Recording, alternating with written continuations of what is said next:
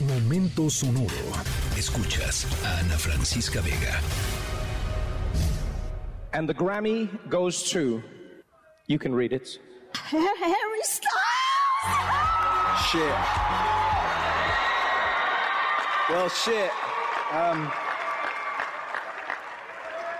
man, um, I've been so, so inspired by every artist in this category with me at a lot of different times in my life. I listen to everyone in this category when I'm alone and.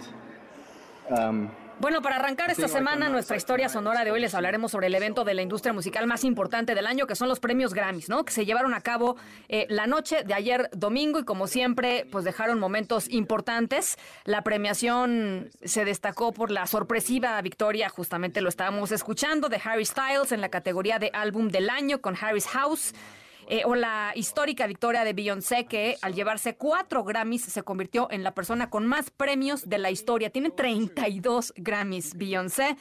Eh, nuestra historia sonora de hoy tiene que ver con uno de los artistas que no solo ganó un Grammy, sino que además tuvo una presentación eh, súper exitosa durante la ceremonia. De él les estaremos platicando hoy y de, híjole, la polémica que se desató eh, en torno a una decisión de los propios Grammys. Eh, al ratito les voy con... Esta es de pura celebridad nuestra historia sonora de hoy, así es que pónganse en ese, pónganse en ese, en ese mood, como dicen por ahí. Yo soy Ana Francisca Vega, no se vayan, regresamos con mucho más.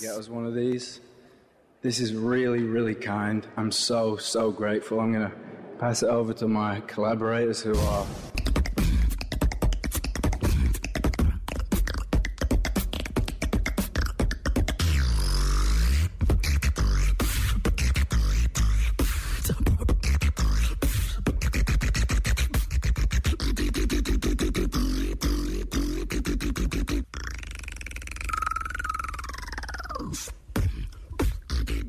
¿Qué tal el beatbox? Eh? Nuestra historia sonora de vamos a platicarles, eh, ya les, habla, les decía, de los Grammys, ¿no? De, este, de esta super noche que son los Grammys, de música, eh, de música urbana, de géneros como el rap, el trap, el hip hop, el reggaetón, que son eh, pues géneros cada vez más dominantes de los rankings musicales alrededor del mundo.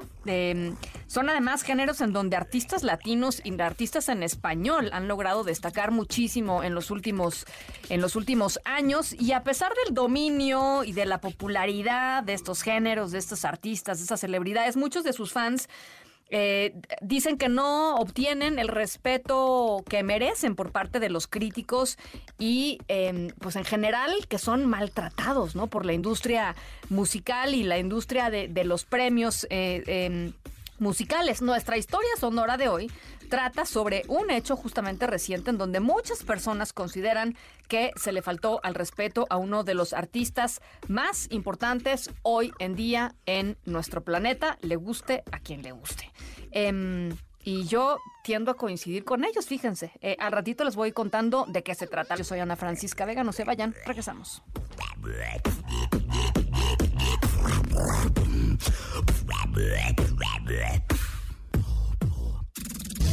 That is of driving of thriving sectors and other ones that have fallen behind.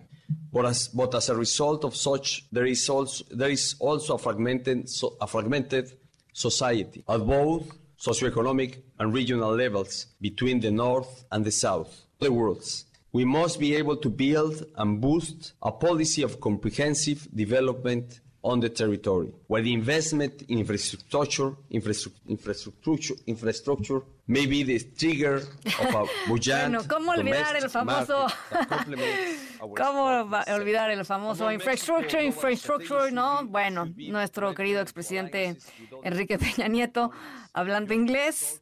Eh, a ver, va, va, vámonos poniendo, vámonos poniendo un poco serios. Aprender un segundo idioma no es fácil. O sea, ¿no? No, ya, más allá de la, de la guasa. No es fácil, eh, no es cualquier cosa, se requiere disciplina, se requiere, eh, pues, estar ahí, constancia, educación, oportunidad de aprenderlo. Muchas veces, mucha gente, pues, no tiene ni oportunidad de, de aprenderlo. Eh, pues el, el, el, expresidente Enrique Peña Nieto lo aprendió a las malas, ¿no? Eh, el mundo globalizado ha, ha, provocado esta idea en nosotros de que a fuerza hay que saber este segundo idioma, el inglés particularmente, que lo usa pues todo el mundo. Em, y quien de pronto no lo usa con la fluidez con la que tendría o nos imaginamos que tendría que usarlo, pues se vuelve blanco de críticas em, y se vuelve blanco de señalamientos.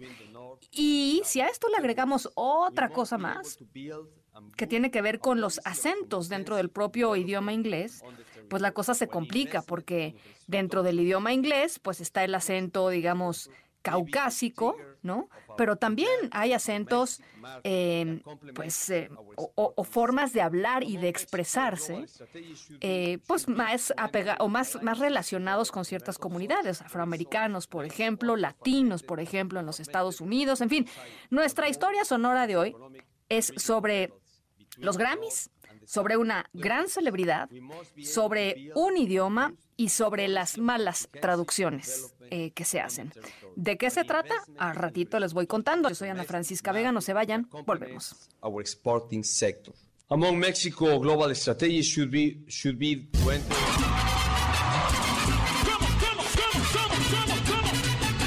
Dime pa dónde vamos después de la secamos y yo traigo la toalla y de nuevo nos vamos. Pero en mi cama que voy a dar tabla de selfie al bebé. Mami tú vives lejos, pero como quiera yo voy a buscarte.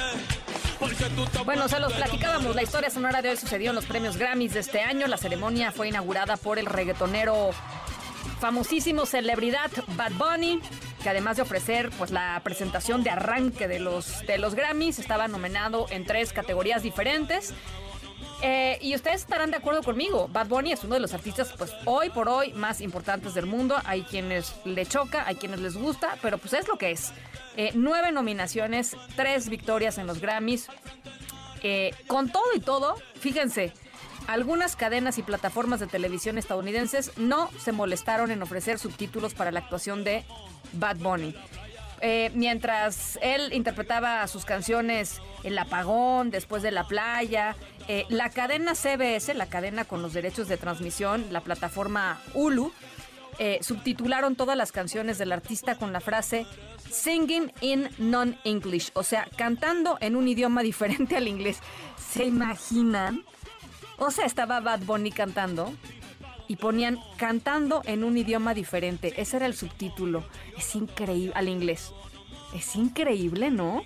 Eh, muchos de los espectadores criticaron a CBS y a Hulu por la falta de interés, ¿no? En poner subtítulos o, o de cortesía, no sé, de poner subtítulos en las canciones de Bad Bunny. Bad Bunny estaba nominado al álbum del año. Ganó álbum urbano del año pues la gente decía que qué onda con el racismo de estos cuates, ¿no? Ah, eh, cantando en algo que quién sabe qué es, ¿no? Así como, pues quién sabe qué, quién sabe qué fregados está cantando Bad Bunny. Nosotros acá puro inglés. Eh, increíble que algo así suceda, por supuesto. Pues eh, la cosa ha, escalado y seguramente en los próximos días estaremos conociendo la opinión de algunos, de algunos otros em, pues actores en esta en este drama telenovelero, en el que se convirtió los Grammys la noche de ayer. Yo soy Ana Francisca Vega. Cuídense mucho, pásenla muy bien y nos escuchamos mañana a 5 de la tarde en punto. Escríbenos en todas las redes. Arroba, arroba Ana F. Vega. Ana Francisca Vega. En MBS Noticias. Noticias.